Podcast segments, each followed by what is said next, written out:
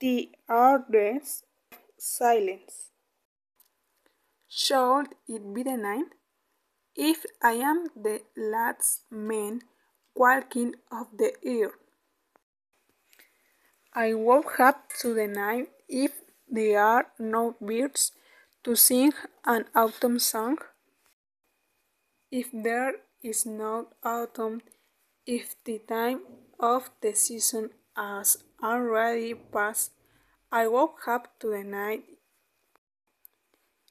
If there is no blue for me to tell me bewilderment, if I am where the colors have no name, in the garden's incessant final judgment, I am the last man shouting on the earth, was shout to the sky that has hidden itself forever and I woke up to night to warm to God.